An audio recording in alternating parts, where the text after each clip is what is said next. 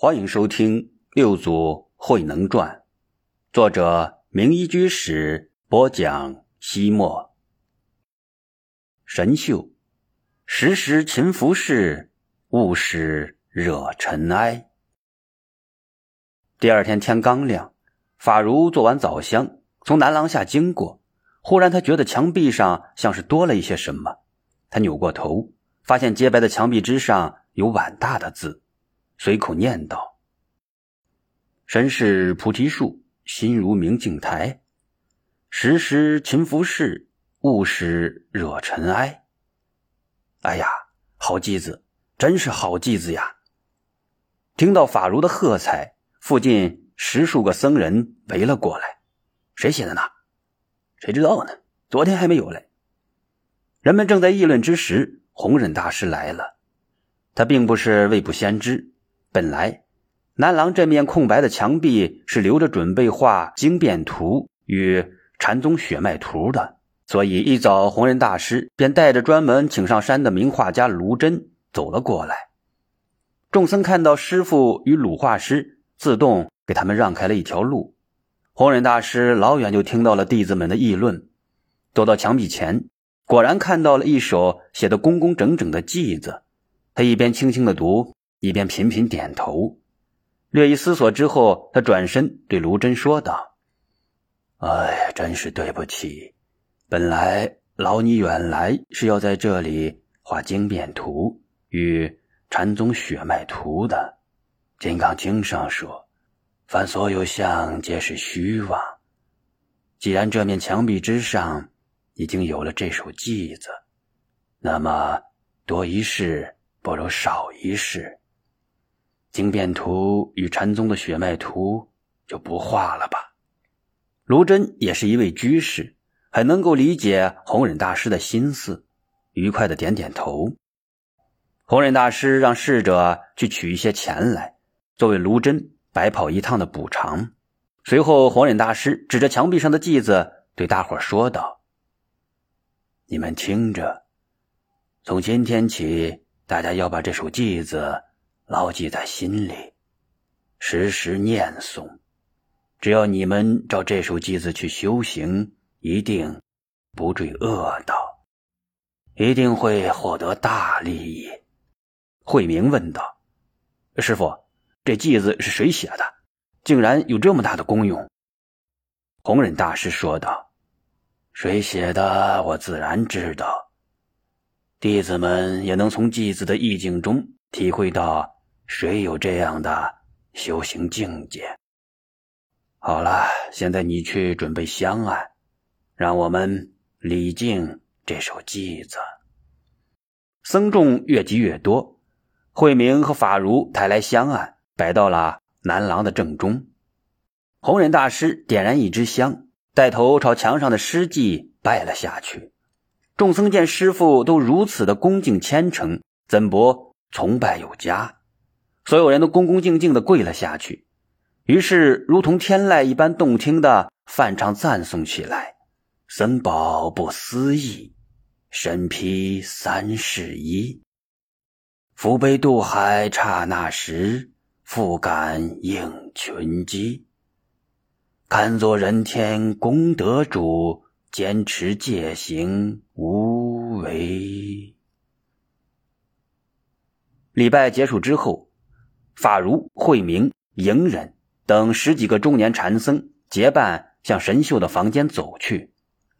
迎忍忽然问道：“法如师兄，那偈子真的是神秀上座写的吗？”法如道：“那当然。试问，除了大师兄，全寺僧众谁还能有这么高的境界？”迎忍似乎心有不甘，吸了一口凉气，说道：“法如师兄。”你与玄泽师兄的修学成就并不比神秀差，为什么不也做首偈子？我若是有你的本事，我就……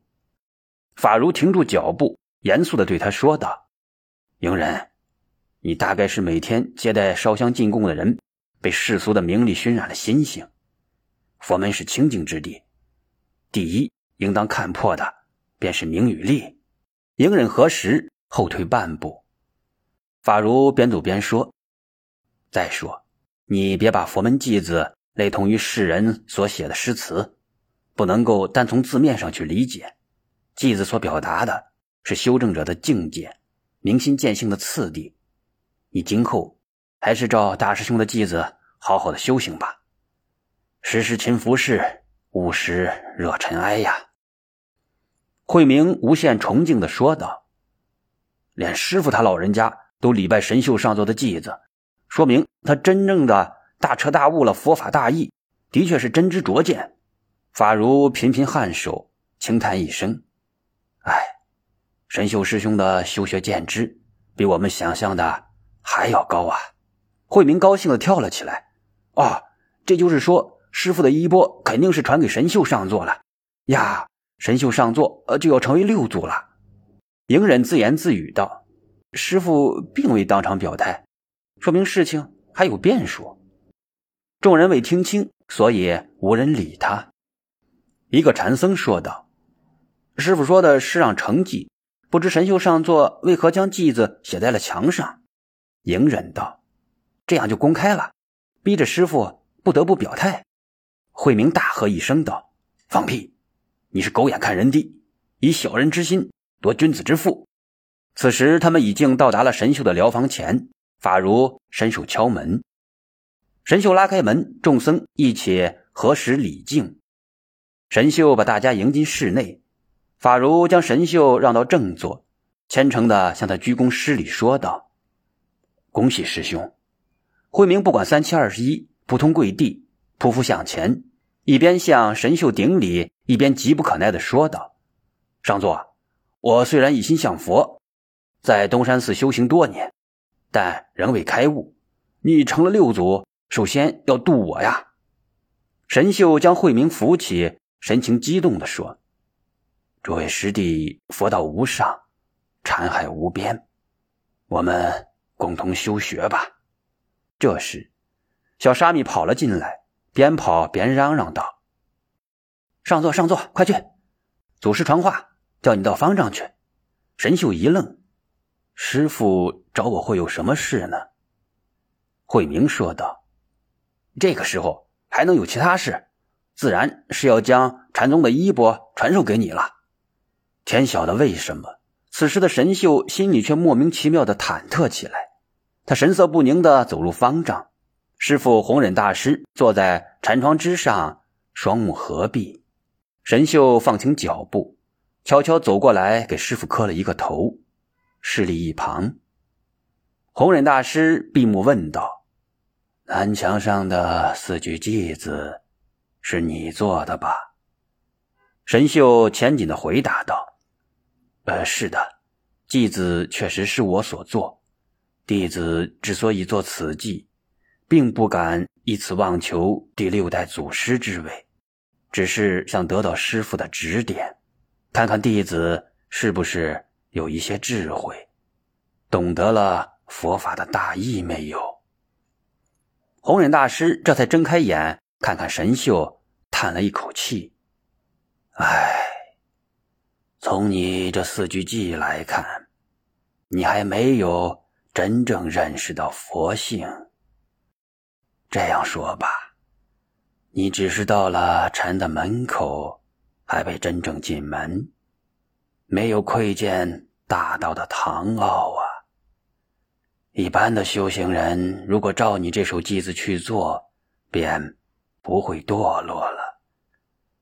但若以这样的见解，想求得彻底的觉悟，是不可能的。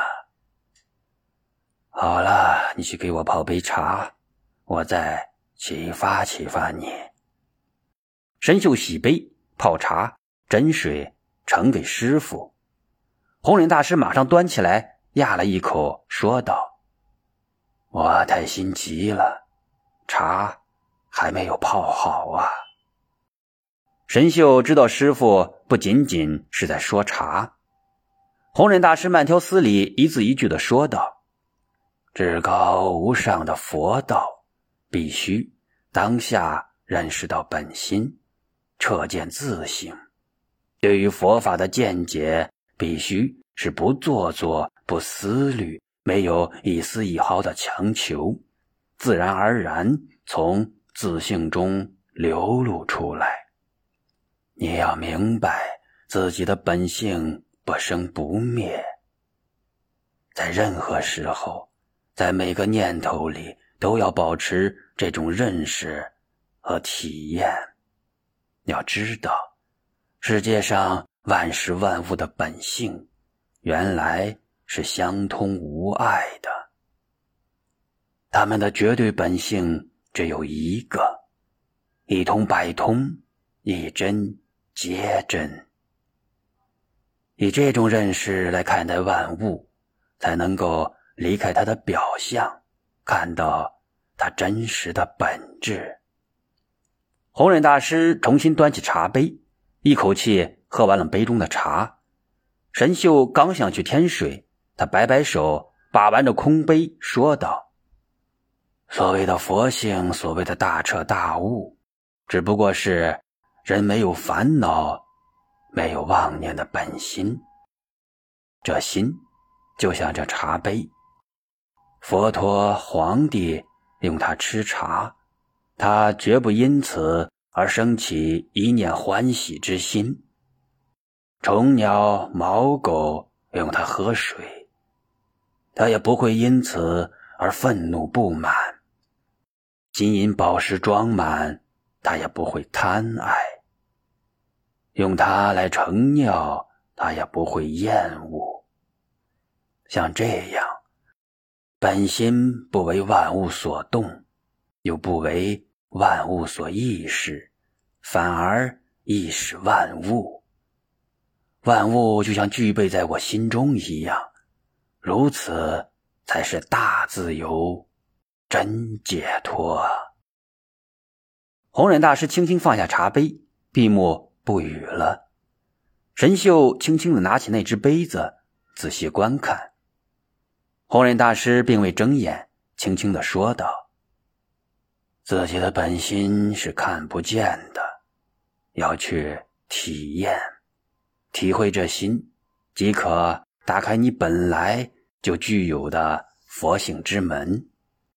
好了，你照我说的这样，再下一些功夫，好好的体验体验，一两天内重写一首偈子。如果能认识到自信，我再把衣钵传授于你。神秀精神恍惚的回到室内，陷入了冥思苦想之中。